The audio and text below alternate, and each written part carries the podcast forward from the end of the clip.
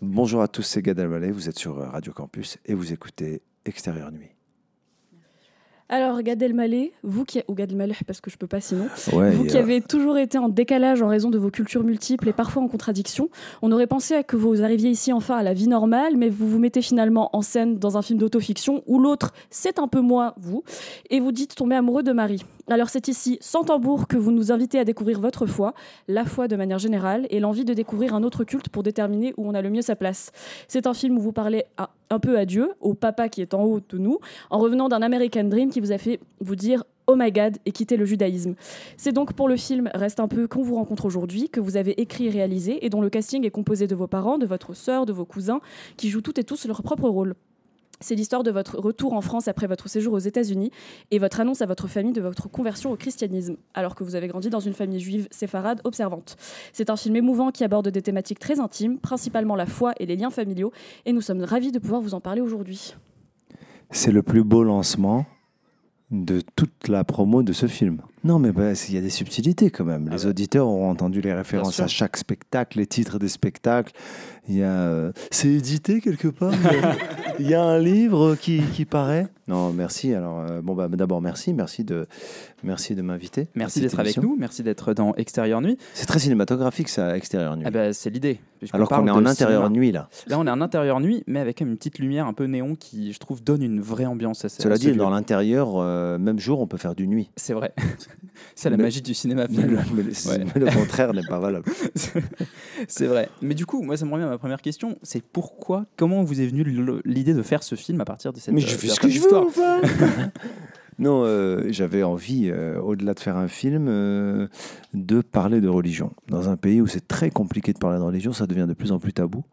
Donc c'était une vraie, véritable envie. Alors certes, je suis attaché à la laïcité, j'y tiens, elle me protège, mais ça ne doit pas, ça doit pas pouvoir éloigner la spiritualité. On Il y a une vraie différence dans le film entre la spiritualité, la, la foi, la religion. ou, complètement, mais même dans la vie. Il y a une, moi, pour moi, la spiritualité, euh, ce que j'entends dans spiritualité, c'est l'esprit, c'est un outil, la spiritualité. C'est un outil de connaissance, de discernement, d'introspection. Il y a même, je dirais, des spiritualités sans Dieu, et chacun fait ce qu'il veut. Euh, mais je trouve qu'en France, on est très frileux avec ces histoires de, de, de religion. On entend parler de religion que quand il y a des... Enfin, c'est lié à des problèmes. C'est-à-dire, euh, l'islam, c'est le port du voile et tac, euh, on dévie terrorisme. L'église, c'est les scandales de pédophilie. Euh, le, le judaïsme, paf, on va au conflit israélo- israélo-arabe. Ça existe, toutes ces choses que je mentionne. Mm. Euh, oui, certes, c'est déplorable même, ces dérives-là, je les condamne. Je, trouve que c'est... euh, L'autre jour, il y a quelqu'un qui me dit, oui, vous faites un film sur le christianisme, mais les scandales de l'église. Je dis, mais non, mais ça me révolte, les scandales de l'église, les dérives, les dérapages. De... Mais c'est pas là-dessus, je parle de la lumière que j'ai trouvée euh, dans ces hommes et ces femmes, en tout cas, euh, de, foi, qui existent dans chaque religion. Donc c'est un, film aussi sur la lumière, sur une quête de lumière dans les différentes religions que j'ai croisées, puisque je suis né dans un pays musulman, élevé dans une famille juive, et j'ai découvert le christianisme. Mais c'est ce que dit vraiment un personnage de votre film, le rabbin, qui dit qu'en fait c'est une, c'est une quête de spiritualité et de beauté. Euh, il y a quelque chose de, de comme ça, de chemin. Est-ce que et en fait à la fin du film, sans spoiler, il y a un peu un retour euh, aux Attention, sources. hein, Ah moi je dis rien, on spoil Il y a jamais. que Michel Drucker qui raconte les fins du film. Lui il a le droit et pas nous. non, c'est pas ça. Lui, il dit la fin du film et dit ta ta ta, j'en dis pas plus.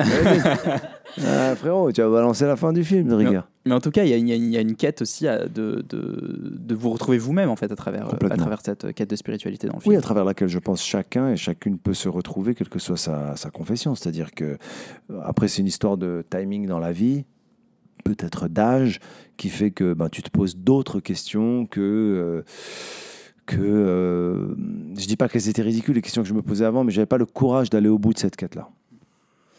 Et euh, du côté plus cinéma, c'est votre deuxième long métrage en tant que réalisateur. Et comment est-ce qu'on met en scène un film qui est à la fois dans le documentaire et la fiction? Parce que c'est finalement une forme très hybride et en plus c'est du documentaire sur vous-même. Comment est-ce que euh, on, C'est- on tra- tra- on traduit ça dans l'image? C'est vrai que c'est hybride, mais c'est à la mode, donc c'est- c'est électrique et euh, non non je déconne. Et, et- non non, ce que je veux dire par là, c'est que c'est vrai que la, la, la forme, en tout cas, le genre, il est un peu euh, souvent je dis dans la presse euh, le mot ovni. Alors je sais pas si c'est flatteur. Euh, Il y a quelque chose qui est un peu un mélange docu, fiction, cinéma vérité. Donc il y a une espèce de cocktail comme ça qui est, mais qui est le fruit de ma volonté d'être au plus proche de la réalité. Par exemple, il n'y a pas de figurant dans le film. Il n'y a jamais Ouais. de figurant.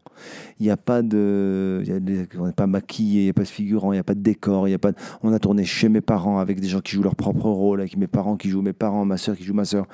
Les, les- les rabbins, c'est des vrais rabbins, que ce soit la Mhm. femme ou l'homme. Le, le prêtre, c'est un vrai prêtre de la paroisse Sainte-Cécile à Boulogne. La sœur, euh, qui est une religieuse, c'est une sœur dans la vie. Elle est géniale d'ailleurs. Elle est- Elle ça- est exceptionnelle. Elle a beaucoup de, de lumière, de joie. Elle est très drôle. Elle, je l'ai rencontrée à Lourdes. Euh, c'est des vraies rencontres que j'ai faites, ça. À la base, c'est des gens que, qui m'ont aidé à écrire le scénario au Ouais. départ. Je voulais les rencontrer parce que je ne m'y connaissais pas. Moi, je ne connais pas la religion catholique. Donc, je voulais comprendre. Tu sais, ce mot que je dis ou qui est un peu rigolo quand je l'entends dans le film, ce qui est le cat- catéchumène. Je suis un catéchumène. Et le catéchuménage, je ne savais pas ce que c'était. Vous savez, Non, moi je l'ai appris euh, grâce à votre Ça fait un peu un art martial qu'on qu'on ne maîtrise pas. le karatéka. Le karatékumène. Karatéka catéchumène. Votre personnage, enfin, c'est ce que vous dites, euh, c'est des gens qui vous avez rencontrés pour, euh, pour l'écriture du scénario. Et du coup, ça fait que votre personnage est de manière, je trouve, assez intéressante, assez en retrait. Vous mettez beaucoup plus en valeur presque les gens qui vous ont accompagné, les gens auxquels vous êtes confrontés. Euh, on, va, parler de vos parents qui, qui, jouent un, qui jouent un rôle central dans le film. Et comment vous, vous les avez convaincus d'embarquer dans cette, dans cette aventure? Parce que pour eux, ça devait pas être évident. Là-dessus, je dois être assez honnête. Moi, je pense que si j'avais fait lire le scénario, il n'aurait pas fait le film. Parce que j'ai un peu caché ça. Il y a, il y a une forme de, de traditionnalisme, conservatisme, je ne sais pas comment appeler ça, qui est un peu fort. Euh, le judaïsme nord-africain, avec tout ce que ça comporte comme coutume, tradition. On peut le retrouver même chez les musulmans qui gardent vraiment les traditions. Et je pense qu'on a peur de la nouveauté. C'est-à-dire, on, on voit arriver un truc nouveau, on se dit, mais qu'est-ce qui va se passer? Qu'est-ce que c'est que ce truc? Donc, moi, en fait, je leur ai dit que c'était un film sur un homme qui se cherche, qui a des doutes. Est-ce que vous voulez bien jouer? Bon, après, ils ont dû tourner des scènes où ils, avaient en- dans les mains une statuette de la Vierge Marie. Donc, euh, tu penses bien qu'ils ils savaient à peu près la thématique. hein.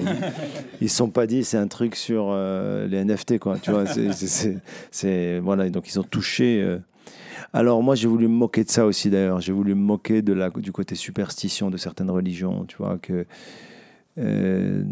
c'est-à-dire qu'il y a, parfois, en tout cas, même s'il existe un véritable interdit dans la religion, euh, même s'il y a une, euh, vraie loi euh, juive qui parle d'adorer des idoles, ce que ce qu'en ont fait les séfarades, avec tendresse, je me moque de ça et je me ris de ça, de la superstition, du comportement face à, des représentations de, de, divinité. Donc, j'aime bien jouer avec ça. C'est pour ça que le- mon père dit, en voyant la statuette, il dit à ma mère, le truc le plus absurde, mais très marocain, ne touche pas avec les doigts. C'est genre la crainte, éloigne-toi. Comme si on pouvait avec autre- toucher avec autre chose que les doigts. Quoi. Et justement, sur cette, cette idée de l'idole et particulièrement de la Vierge Marie, c'est un film qui parle presque plus de la Vierge Marie que de Dieu. Ouais. Qui, qui, c'est un, vous parlez justement de, de quand vous l'avez rencontré dans une église à Casablanca. Et moi, je peux pas m'empêcher de penser à l'obsession pour la Vierge du personnage de Roche Dizem dans Chouchou, Wow. qui est mon film de ma vie, euh, et que vous avez écrit et dans lequel vous jouez. Est-ce que c'est du coup un thème J'adore la Vierge. Il aurait pu dire ça, chouchou, en fait. Mais moi, ma mère, quand on commande des sushis, c'est j'adore les sushis. C'est- non. mais, mais tous les jours. Euh, et donc, je me demandais justement si c'était un thème qui a toujours été là dans, dans votre vie d'artiste, d'auteur, de, de la Vierge Marie un peu en. Ouais. Oui, mais le gars s'arrête. Bah, merci. Merci, c'est bien. C'était Extérieur Nuit sur Radio Campus, c'était Gad Elmaleh. En fait, je crois que inconsciemment, j'ai mis la présence de Marie dans mon travail. Ça y était dans un de mes spectacles, je l'ai revu récemment parce qu'un journaliste me l'a dit et une amie me l'a dit. Avec Roche Dizem, c'est vrai que il a un personnage qui est complètement illuminé, qui voit Marie. Il y a une apparition même. Mais c'est vrai, c'est fou, je l'ai fait ça dans Chouchou. Avec le chocolat. Il mange beaucoup de chocolat, il voit. Enfin, c'est quand même. C'est surréaliste. Bah, j'avais pas. ouais. Mm, euh, donc c'est donc c'était en moi quoi. Tu vois, c'est c'est un truc qui était là quoi. C'est donc ça veut dire que c'est depuis l'enfance. C'est là et ça ça ne m'a jamais quitté en fait. Mais d'ailleurs c'est ce que raconte votre sœur à un moment dans, dans, dans le film. Elle raconte cette, euh, cette rencontre de la Vierge qui est à la fois drôle et émouvante. Et c'est comment vous avez trouvé ce ton du film justement qui est toujours euh, entre quelque chose d'un peu absurde et en même temps avec euh, une réelle tendresse pour tous vos personnages, Ben, pour vos parents, pour votre famille? C'est assez bien vu dans le sens où c'est vrai qu'on aurait pu basculer dans quelque chose de trop solennel ou alors être dans des gags et ne pas toucher vraiment à la, à la sensibilité du propos, avec la profondeur en tout cas de cette quête. Je pense que ce qui a été fait, c'est que j'ai jamais pensé à, faire rire. Et j'ai pensé à raconter l'histoire. Et à chaque séquence avec mon scénariste, Benjamin Charby, je me disais, mais qu'est-ce qui est drôle? Qu'est-ce qu'on peut tirer là? Qu'est-ce que...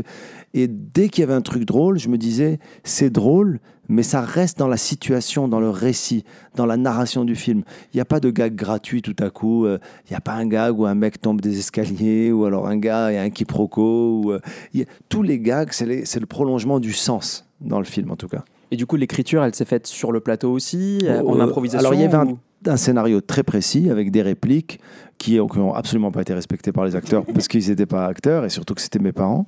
Mais ensuite, je dois dire que sur le plateau, euh, j'ai pu rajouter des choses, modifier. Euh, Il y a des gens aussi qui m'ont demandé, et c'était la condition sous laquelle ils, euh, à laquelle ils joueraient dans le film, ils m'ont demandé, de, surtout les personnes qui sont des autorités religieuses, de ne pas altérer, le, ne pas changer leurs propos parce que c'est trop, ça leur donne une responsabilité.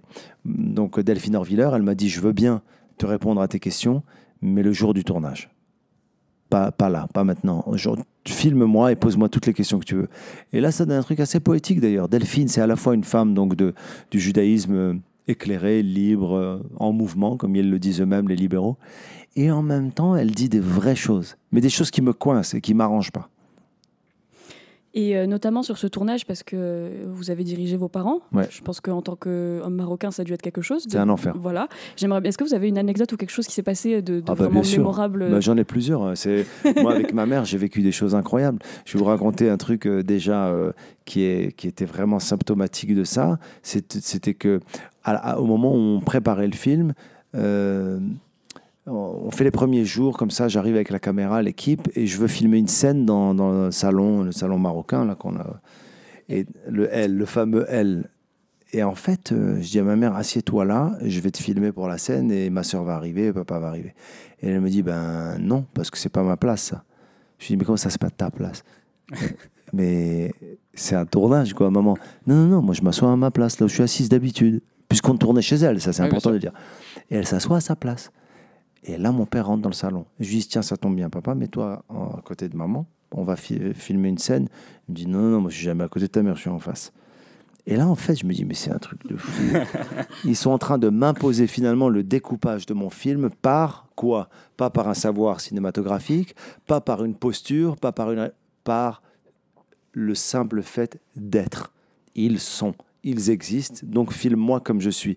Et eux, heureusement que j'ai fait ça avant, parce qu'après, quand je suis rentré dans l'église, j'ai dit, je vais filmer le prêtre comme il est. Mm. D'ailleurs, la manière dont on filme l'église, c'est très étonnant. Si on avait des figurants et que l'église était à nous et qu'on pouvait bouger n'importe où, ben, on n'aurait pas eu ces axes pudiques.